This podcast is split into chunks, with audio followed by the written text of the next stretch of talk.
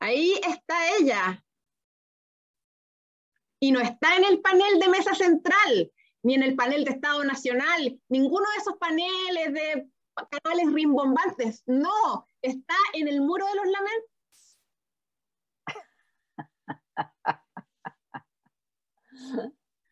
Hola, hola. Muy bien, aquí se me cayó el internet exactamente hace tres minutos atrás, casi me muero, pero volvió. Oye, primero quiero saludar a nuestro amigo Ignacio que está de cumpleaños. ¡Oh! Pero qué bien, felicidades. Muchas gracias, muchas gracias, Pati. Es un sueño que alguien como tú me esté deseando feliz cumpleaños. Más importante que todos mis familiares. Mucho más importante que cualquier Mucho regalo. Mucho más importante. Quisimos recrear Mesa Central hoy, pero Marcela Cubillo no, no nos pescó, dijo que estaba muy ocupada. Pocha, malo estuvo eso, pues. Eh, hoy día estamos eh, conversando con Patricia Politzer. Voy a hacer la presentación de rigor. Eh, bueno, Patricia Politzer, para los que no, no, la conozcan, que no creo que alguien esté viendo esto y no la conozca, pero es periodista, investigadora, entrevistadora, la podíamos ver hasta hace poco en, en, Mesa Central de Canal 13. ella ocupó un cargo en una institución, digamos, diabólica, porque ella fue, eh, le tocó ser presidenta del Consejo Nacional de Televisión hace unos años atrás, hace ya cuando yo era chico, eh, y eh, ella tiene un premio muy importante en su currículum, que es el premio Lenka Franulich, el año 2000, 2017 fue. 2000, no, 2018 yo creo. 18. 2018, me acuerdo. Hoy día es, bueno, entre otras muchas cosas. Lo que pasa es que si nos ponemos a leer tu currículum completo, hacemos el episodio entero. Pero hoy día tú eres candidata constituyente, como otras muchas personas conocidas, eh, por el Distrito 10, que son las comunas, digamos, del Santiago histórico, el eje central, podríamos decir.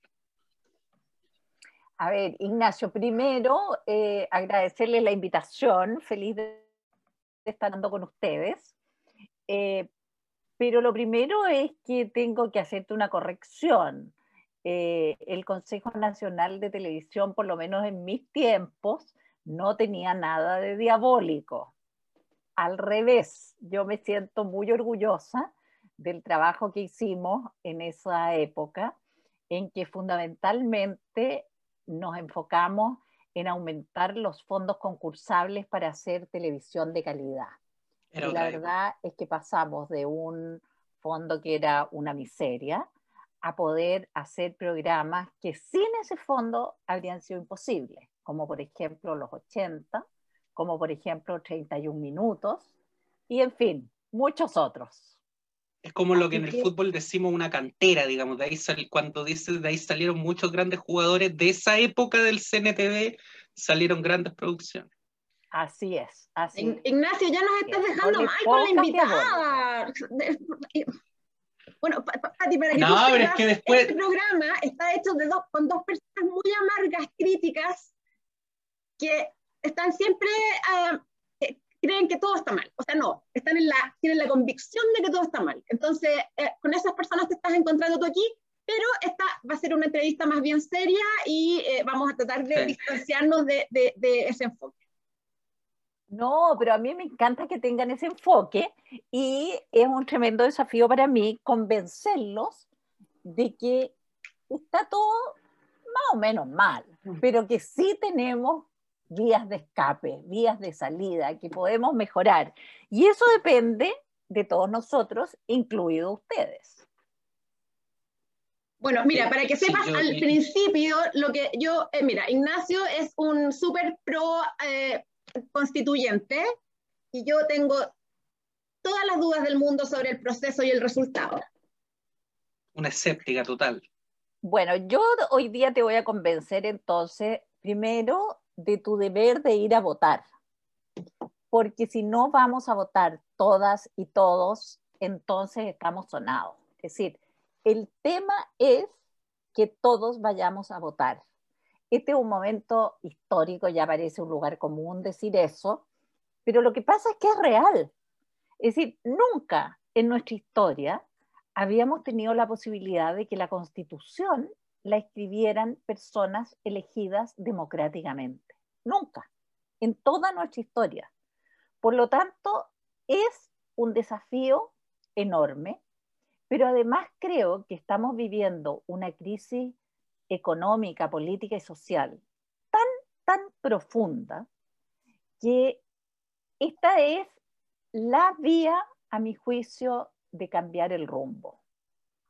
Y por lo tanto, creo que o nos tomamos en serio este desafío constituyente eh, y no le fallamos a la enorme eh, cantidad de ciudadanos y ciudadanas que tienen esperanzas en este proceso, yo te diría que lo ven así como, como la última esperanza, porque su esperanza está unida a una tremenda desconfianza de todo el sistema político, que es lo que yo he podido detectar en, durante los últimos tres meses en que he estado permanentemente en terreno.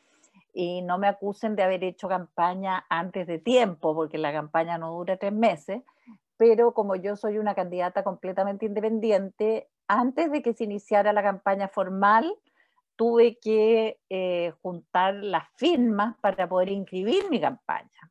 Entonces llevo mucho rato ya en terreno y ahí he visto esta doble sensación muy fuerte. Por un lado les decía, esta desconfianza profunda y al mismo tiempo cuando tú empiezas a hablar sobre el proceso constituyente, las personas como que empiezan a convencerse de la importancia del proceso y lo ven como la última esperanza.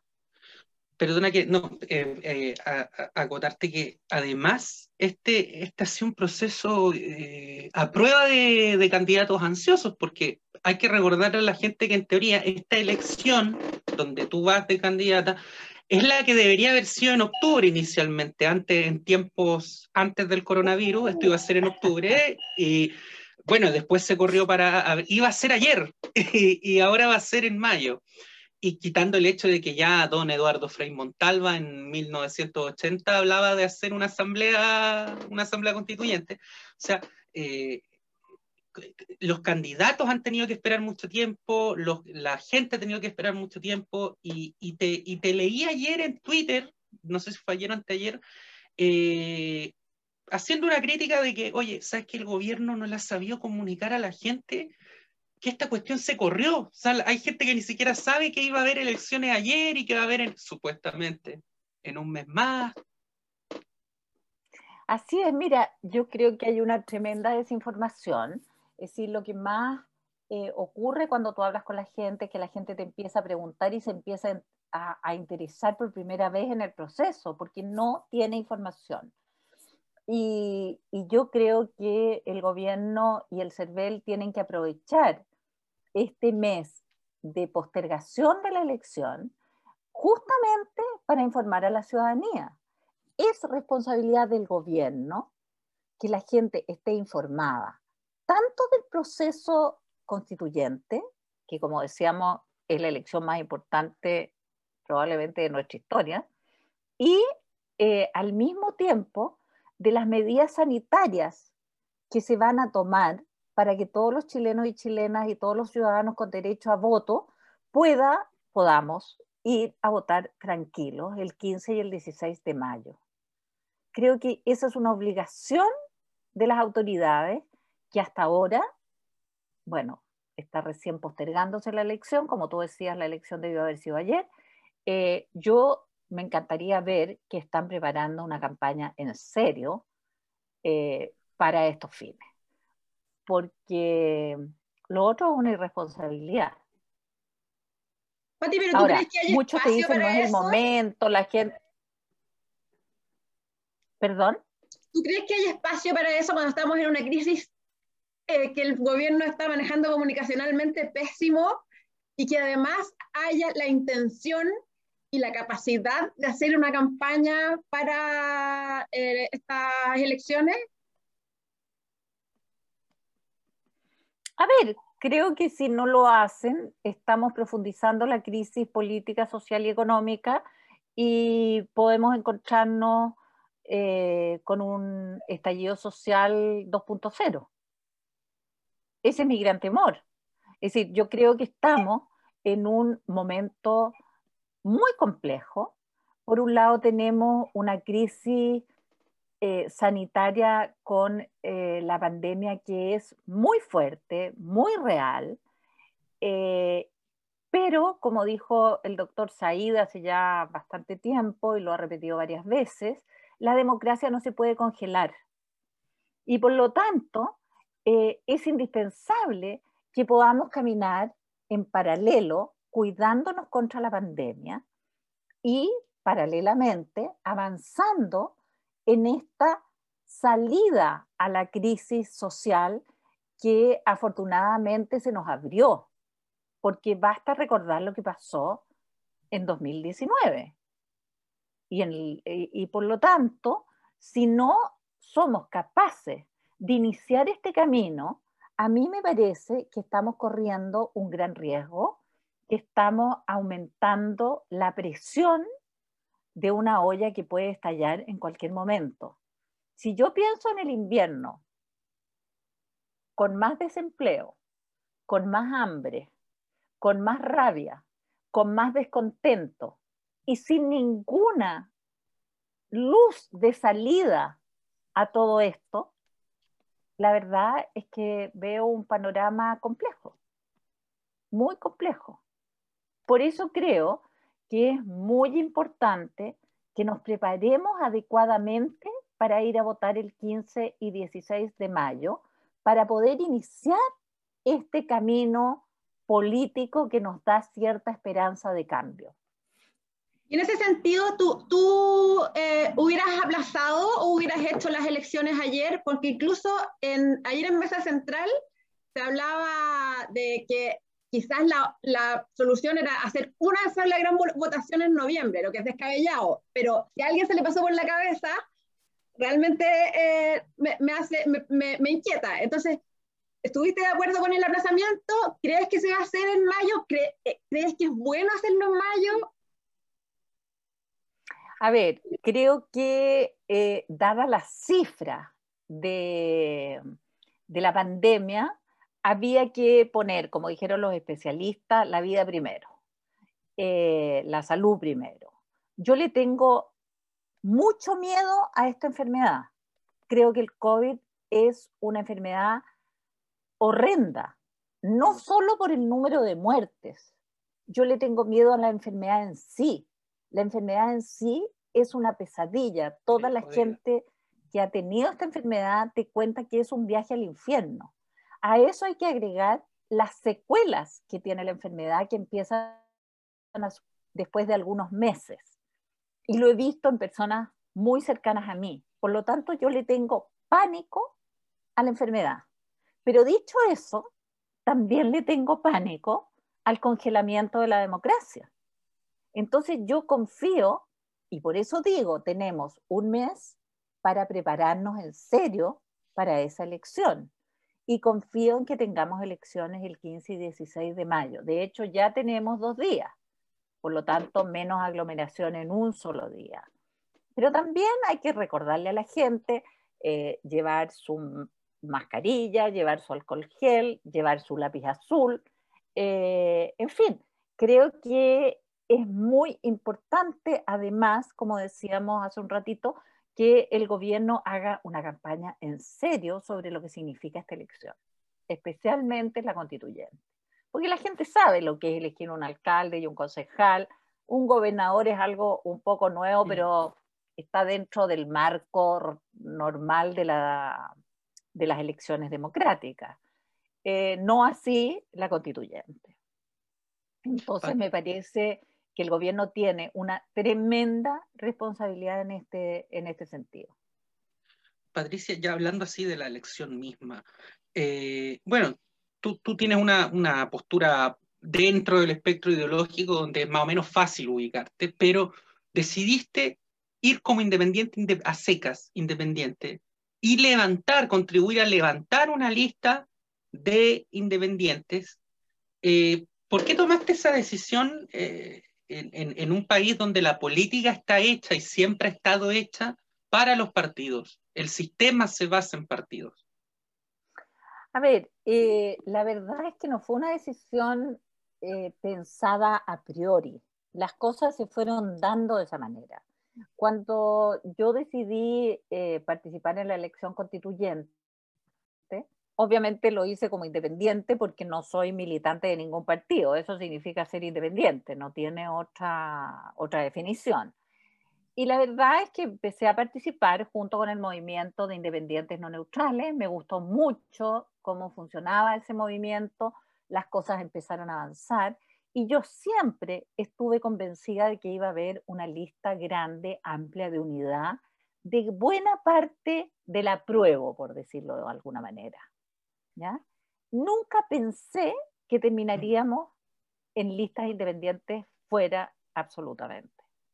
Pero así se dieron las cosas. Ahora, junto conmigo había otros eh, precandidatos en ese minuto independientes como yo, que también participaban en independientes no neutrales, y que a medida que avanzó el proceso, empezaron a ver que era muy difícil estar solo como independiente y prefirieron asegurar sus posibilidades yendo como independientes dentro de la lista de los partidos. A mí lo que me pasó es que yo no quise abandonar el movimiento, por un lado, y por otro lado me fui enojando cada vez más con los partidos. Es decir, eh, no hubo posibilidad de hacer una gran lista unitaria del apruebo porque los partidos no quisieron. Eso mismo te iba a preguntar porque cuando uno veía la franja electoral, eh, lo vamos a tener que ver en unas semanas más. Lo cual eh, ¿Quedaron dos días al final? Nacho, todo de nuevo porque te paraste. Dale. Es que te paraste. Entonces dale de nuevo. ¿Me escucha? Ahí sí. Yo te escucho bien. Sí, no, a, Grace parece que se le perdió mi. Ah, no, lo que te decía es que cuando uno veía la franja, justamente ocurría esto: que tú te encontrabas eh, con una lista de la prueba eh, después apruebo dignidad, después eh, independientes no neutrales, después independientes sin padrino, después la lista de la izquierda. ¿No te da miedo igual que finalmente ocurra lo que muchos dicen que va a pasar, que es que va a haber un gran polo bloque de derecha y centro derecha unidos, que van a obtener más de un 40% de, de, de los escaños, y todos los demás, disgregados en pequeños grupos eh, sin duda es un riesgo, pero eh, yo no me atrevería a pronosticar el resultado de esta elección. Eh, con toda la experiencia política, porque yo me he especializado en el periodismo político, con toda la experiencia que yo tengo al respecto, en esta elección no me atrevo a hacer pronósticos. Y no me atrevo a hacer pronósticos primero porque es la única elección de este tipo, no hemos tenido nunca otra con qué comparar. Segundo, por el desprestigio eh, brutal de los partidos políticos. Eh, y lo digo con dolor, es decir, a mí no me gusta que los partidos estén en este nivel de desprestigio. Yo estoy convencida de que eh, los partidos son indispensables para la democracia y lo único que conocemos hasta ahora sin partidos políticos es corporativismo y fascismo. Así que yo no me pierdo en eso. Es decir, a mí me interesan mucho los partidos y confío en que todo, en, todo este proceso político que tenemos que avanzar para salir de esta crisis, habrá una reforma profunda también a los partidos, que tienen que recuperar su prestigio y su lugar en la política del siglo XXI. Siguen haciendo política con caudillos del siglo XIX. Entonces creo que ahí hay un cambio muy profundo que hacer. Y por eso te digo que entre la pandemia, que no sabemos cuánta gente va a ir a votar, y es muy distinto que vayan a votar los militantes aplicados a que vaya a votar masivamente la ciudadanía. Y por eso creo que la tarea del gobierno es indispensable. Segundo, no sé si este desprestigio de los partidos se va a reflejar realmente en la elección a favor de candidatos o no, porque de repente mucha gente eh, está en contra de los partidos, en contra de los políticos en general, pero cuando mire una larga lista de nombres donde conoce a muy poca gente, va a decir, no, este es político, pero en realidad no es malo. Entonces, la política es mala, pero mi político, mi diputado, mi concejal, ese es bueno. Entonces, yo honestamente no me atrevo, pero te puedo decir que el, cuando estoy en terreno, cuando estoy en las ferias sobre todo, la gente no se detiene a hablar contigo a menos que tú logres mandarle el mensaje que eres independiente, independiente. Y ahí se detienen y empieza la conversación. Mientras no se aseguran de que no estás en una lista de partidos, la gente no para a conversar contigo. Entonces, por eso te digo, yo creo que el resultado de la elección es completamente incierto. Sí, como todo en este minuto. Eh, es, verdad, nadie sabe cómo se va La verdad es que cuando, cuando dicen la derecha va a tener un 40%, su votación histórica está alrededor del 35-40%, depende de la elección. Así que eso no es, ninguna, no es ningún gran triunfo para la derecha. Y yo, honestamente, se puede honestamente, yo no creo que, yo honestamente creo que puede sacar bastante menos. ¿Tú crees que le puede ir? Menos del 40, sí. Oye, y mm. justamente. Porque el enojo con los partidos no es un enojo con los partidos de oposición. Es un enojo con todos los partidos. Absolutamente todos. Entonces no, no sé por qué la, la derecha saca cuenta alegre. Porque quizás tienen un electorado que está en profundo desacuerdo con el proceso, entonces quieren por lo menos tener un poco de control.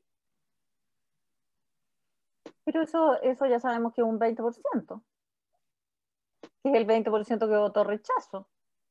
Ese, ese electorado duro, pero yo, a mí me cuesta imaginar que la gente va a ir a votar por un candidato a constituyente para asegurar que se mantenga la constitución? Es decir, no sé, pero, los amigos íntimos, de la UDI y de, y de José Antonio Caz, no, no me imagino que la gente haga ese raciocinio. Yo, yo creo, yo al revés, porque cuando escucho a José Antonio Caz, a quien me estoy acercando cada vez más en términos ideológicos, y, y, lo, y lo escucho hablar de la constitución y de los constituyentes, es como, pero ¿cómo puede ser? Si toda tu gente votó por el rechazo y ahora tú tienes tus candidatos que van a estar ahí haciendo la nueva constitución que tú no querías. Bueno, pero te insisto, supongamos que toda esa gente vota por los candidatos de derecha. Es un 20%. Es un 20%. Eso es el rechazo. Entonces, si suponemos que la gente va a ir a asegurar los candidatos del rechazo, es un 20%, no hay más. Pero a eso habría que sumarle quizá el, yo le digo un poco el, más o menos, ¿cachai? Ese, como decía Frafra, ese que, que, votó con el, por el sí, con el corazón en el no. A toda esa gente que votó a prueba, ¿cachai? Pero que en realidad es como ya, para que, para que se de tontear esto en los bienes, en la plaza, ¿cachai? Ya hagamos una constitución donde seamos todos Ahí llegamos al 30. Claro, llegamos al 30. O la gente que se ha ido desencantando en el proceso porque he visto muchísimas entrevistas a candidatos y la verdad, Patti, es que creo que no sé en qué puede terminar un proceso en que hay una candidata que vi en CNN la semana pasada que decía, no sé cuáles son los candidatos presidenciales porque estoy dedicada 24/7 a mi campaña. Patti López. Cuando alguien dice eso y es candidato constituyente, de verdad, me genera todo tipo de dudas. De ¿Qué se va ahí también no la culpo. ¿Tú, los, tú los podés nombrar a todos en este minuto? No, es que ¿sabes que le quería hacer a Patricia, de hecho. Sí, yo creo que, que, que, que, yo no sería tan dura con eso, porque yo creo que el país, si en algo no está en este momento, es en la elección presidencial. Es decir, yo creo que el interés en la constituyente, y desgraciadamente así lo han mostrado las encuestas, eh, partió muy alto inmediatamente después del plebiscito de octubre y empezó a bajar. Y eso se debe a múltiples factores, pero uno de ellos es este seguir haciendo política como siempre.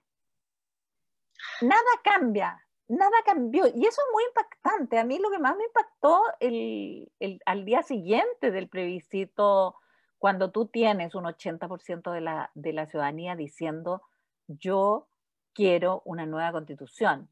Y tienes incluso un poco más de gente que te dice, y la quiero no mixta, no con políticos. Cuando la ciudadanía se pronuncia con esa fuerza y al día siguiente el país sigue funcionando con su dirigencia política como si no hubiésemos tenido plebiscito, para mí fue lo más brutal y relevante del plebiscito. Más que el resultado, porque lo que demuestra, una vez más, es esta distancia sideral entre la élite política y la ciudadanía. O digamos, para no decir la élite política, la élite en general porque la élite económica también está en otro mundo, como lo han demostrado distintas, distintos estudios que se han hecho últimamente, en que ni siquiera saben lo que es la pobreza. Creen que una casa de una persona pobre tiene alrededor de 100 metros cuadrados. Creen que el promedio de ingreso eh, está como en los 800, 900 lucas pero es que, Patti, de nuevo, yo encuentro que no es aceptable que una persona de la élite no sepa cuál es el promedio de sueldo de Chile, eh, que no sepa, un constituyente que no sepa quiénes están en la carrera presidencial. Yo encuentro que no es aceptable. Bueno, yo también encuentro que nada de eso es aceptable, por eso es indispensable cambiar el rumbo del país. Y afortunadamente, ante el estallido social, la clase política abrió este camino constituyente para empezar a cambiar el rumbo del país. Y por eso me parece tan relevante que no se sigan postergando las elecciones y no se siga congelando la democracia, porque vamos a ir de mal en peor, porque esto que señala Grace a la gente le da una rabia enorme. Y si juntas la rabia que tiene contra la manera de hacer política, la rabia que tiene contra esta élite que está que vive en otro planeta, la rabia que te produce el hambre frente a la pandemia, la rabia que te produce el desempleo sin ninguna ayuda, porque ya te gastaste el seguro de desempleo anterior, porque los bonos no llegan, porque le llega a tu vecino una ayuda y a ti no. Entonces, todas esas rabias tenemos una pequeña esperanza de canalización política a través de la Convención Constitucional. Por eso me parece tan, tan relevante empezar a caminar en esa dirección. Patricia, en tu amplio, tú tienes un amplio ejercicio del periodismo político y el análisis político chilensis. ¿A ti te había pasado alguna vez eh, puedo intuir la, la, respuesta, pero ¿te había pasado alguna vez el estar a meses de una elección presidencial? Porque justamente nos olvidamos, pero estamos a meses de, tener que elegir al sucesor de este caballero y, que no hubiera nadie, nadie, porque siempre, siempre desde el retorno a la democracia, había alguien, había un par ahí que despuntaban. Uno sabía más o menos para dónde podía tirar la cosa, quiénes iban a ir finalmente en la papeleta con opciones de sacar, de pasar a segunda vuelta y hoy día no hay nada, no hay nada, todos son precandidatos, pre, como que todavía le falta chaucha para el peso. Así es, eh, pero eso, Ignacio, una vez más demuestra la crisis. Es decir, como que hablamos de crisis y no asumimos lo que esto es. Esto es la crisis. Tener un gobierno desde hace no sé cuántos meses con un 14% de aprobación, que de repente toma alguna medida y una semana sube a 18 o 20 por alguna medida más o menos eh, que la gente le parece correcta. Eh, pero si tú miras, eh, estamos en una absoluta inmovilidad política. Es decir, ¿alguien cree que vamos a tener reforma previsional antes que termine este año? No. El punto, ¿Vamos a tener reforma a la salud antes que termine el año? Es que uno de los puntos de, mi, de mi crítica al proceso, Pati, y es que ya se ve, es que el Parlamento está dejando todo un poco en stand-by. Como va a haber una asamblea, no sabemos cómo, se va, cómo va a quedar esto finalmente. Y, hay, y efectivamente eh, hay una ralentización en, en los procesos legislativos, porque no quieren hacer reformas, por ejemplo, pensiones, porque no saben después cómo van a quedar el sistema de pensiones en la Constitución. A ver, pero eso a mí me parece completamente normal. Es lo mismo que esta, esta urgencia de firmar el TPP-11. Es decir, cuando tú tienes las reglas del juego que se van a respetar los tratados eh, firmados con anterioridad a la nueva constitución, es algo que hay que respetar. Pero junto con respetar eso, no puedes pasar colado nuevos tratados a última hora. Obviamente que no. Entonces, por eso es tan importante iniciar el camino constituyente ya mismo. No podemos seguir esperando. No podemos seguir en esta ingobernabilidad en la que estamos.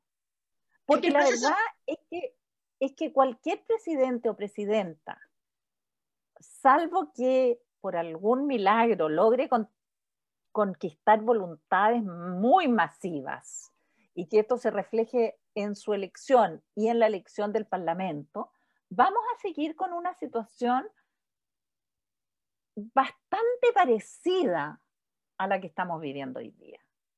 Por eso es indispensable cambiar de una vez por todas nuestras reglas del juego más profundas. Pero eso se va a demorar al menos un año, Pati.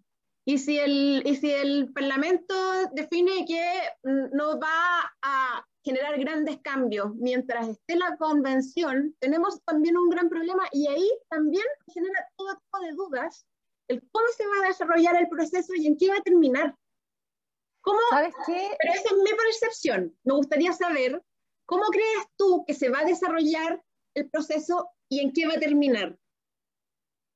A ver, primero yo creo que es muy importante la elección de los constituyentes. Esto que estamos diciendo, no sabemos el resultado. Yo creo que el resultado de la constituyente va a decir muchas cosas. El resultado de la elección. ¿Quiénes son los constituyentes elegidos?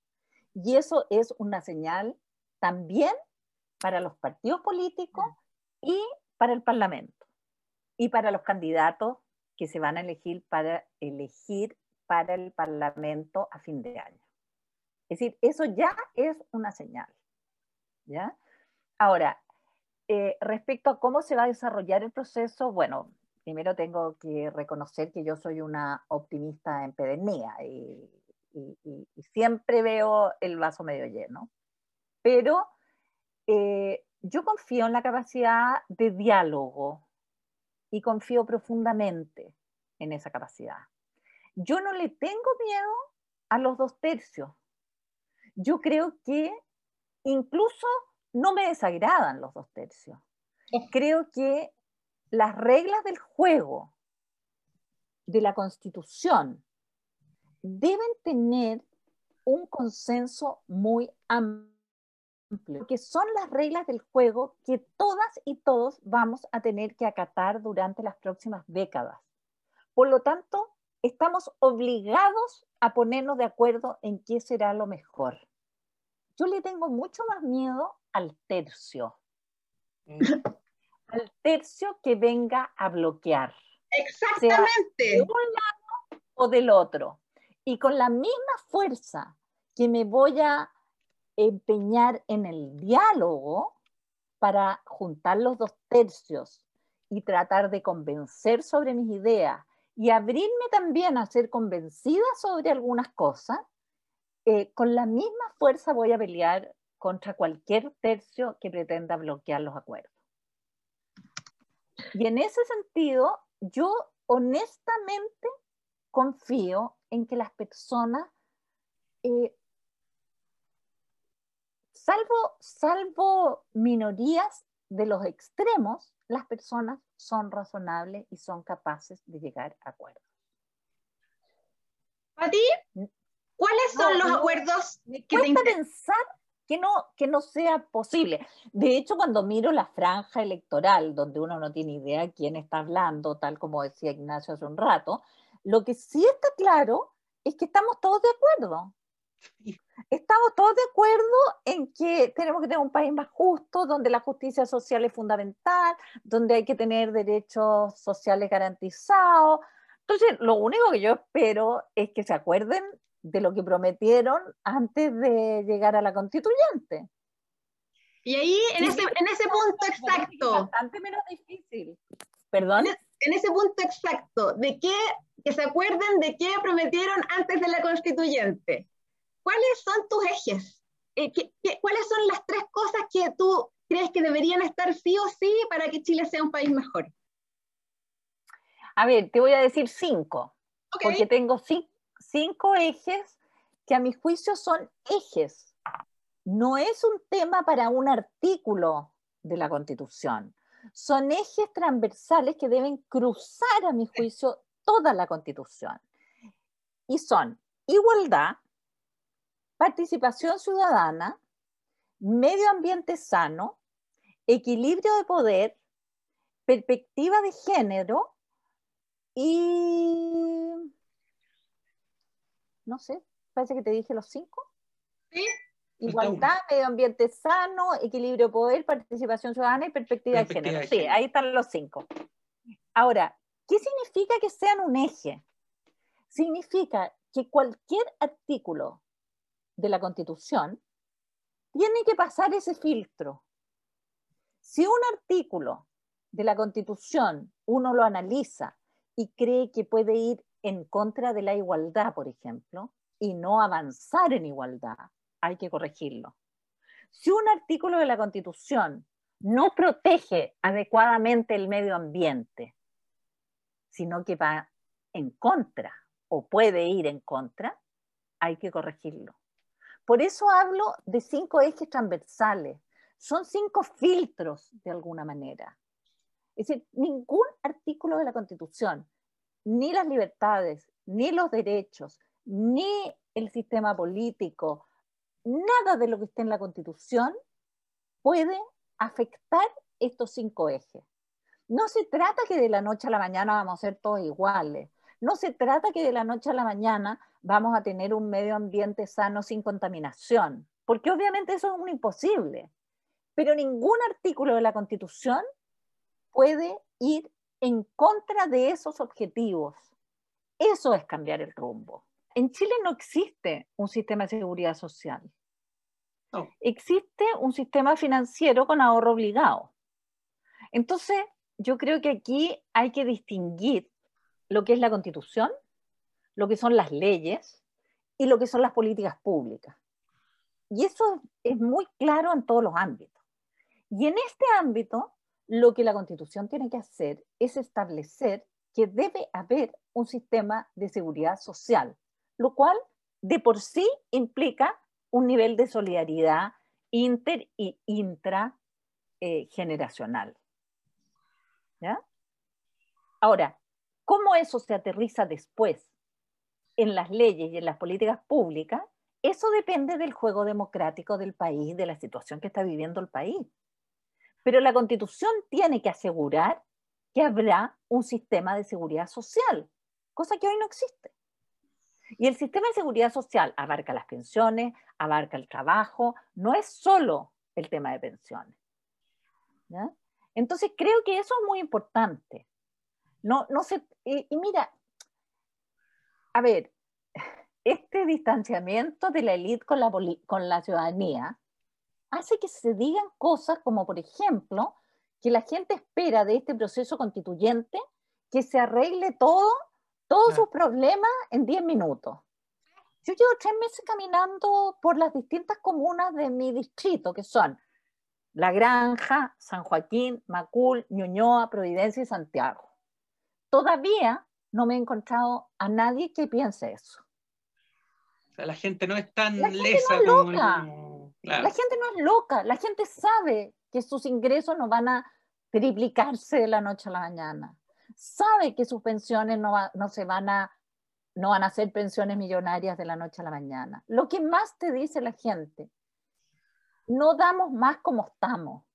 Tenemos que cambiar el rumbo, hay que empezar a cambiar. Y piensan, lo que más te hablan es de que esta constitución es para sus hijos y sus nietos. Por eso quieren comprometerse con esta constitución. Entonces, no existe esta gente loca que imagina la élite que no conoce más allá de eh, la cota mil. Estamos llenos de prejuicios respecto al otro porque no conocemos al otro. Esta es una sociedad segregada a niveles dramáticos, dramáticos. Y yo creo que cuando tú no conoces al otro, surge el miedo, surge la despersonalización del otro y surge el odio. Por eso estamos viviendo una crisis tan profunda, porque llevamos demasiados años en este país segregado de esta manera. A mí, yo, yo, a ver, esta, esta conclusión para mí eh, me, me, me toca, eh, eh, porque efectivamente el- la segregación quizás sea el origen de todos nuestros problemas. Que la gente no se encuentre y que, como dicen muchos estudios, en Chile conviva África y Suecia, eh, es lo- de lo más dramático que hay. Absolutamente.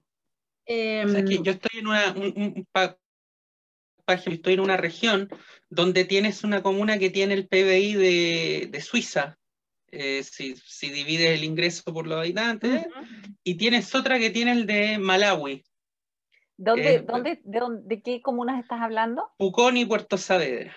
Mm. Eh, y están a, no sé, en tres horas haces el camino entero.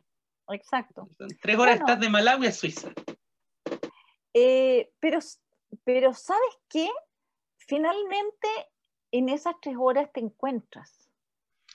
Claro. Y quizás eh, esas dos comunas tienen una Mm. cierta relación. Sin embargo, en Santiago, tú tienes personas en Lobarnechea, Vitacura o Las Condes que nunca han ido más Ah, no, allá de Américo Vespucio hacia Sí. abajo, que no conocen el centro de Santiago. Es decir, ya ni siquiera te digo los sectores de Santiago Poniente o de la zona sur, donde están la, los El aeropuerto conocen, ¿no? pobreza. Eso es lo que conocen de Pudahuel. El aeropuerto. Exacto, exacto. Entonces, eso es muy dramático.